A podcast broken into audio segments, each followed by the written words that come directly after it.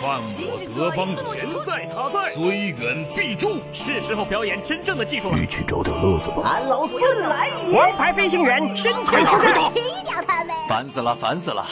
我的观点是：资讯万里挑一，科技择优而用。欢迎收听今天的科技大乱斗。好戏开场了。近日，韩国媒体给出的内幕称，三星即将推出的 S 八将有两个屏幕版本，一个是5.7英寸，而另一个则是6.2英寸，两者都是双曲面屏。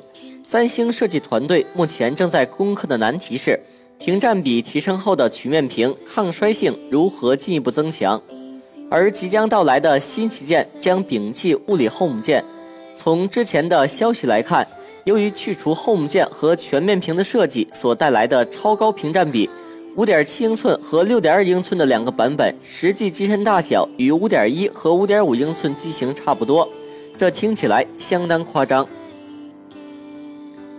近日，有 QQ 用户在微博吐槽自己与讨厌的人连续撕逼了三天，忽然蹦出了一个“我和他擦出火花”的标识。没想到很少发微博的 QQ 官方微博手机 QQ 居然回应了，心疼你再撕几天，后面还有友谊的巨轮。网友看后大赞，评论道：“官方吐槽最为致命，擦出火花这一功能在今年九月份上线，开启后将展示好友互动标识。目前共有六种标识，擦出火花，聊得火热，互赞之交，深情互赞，友谊的小船，友谊的巨轮。”今天，苹果正式推出了 iOS 十点二的正式版，而在它之前不到一周的时间里，已经有连续三个测试版放出。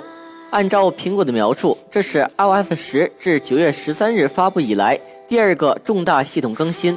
iOS 十点二的大小在三百七十兆左右，用户可以通过 OTA 进行更新升级。iOS 十点二修复了不少 bug，加入了一些新的功能。包括全新的电视应用，目前仅支持美国。新增加了一百多个 emoji 符号，包括表情、食物、动物、运动和职业等类型。此外，还内置了全新的壁纸。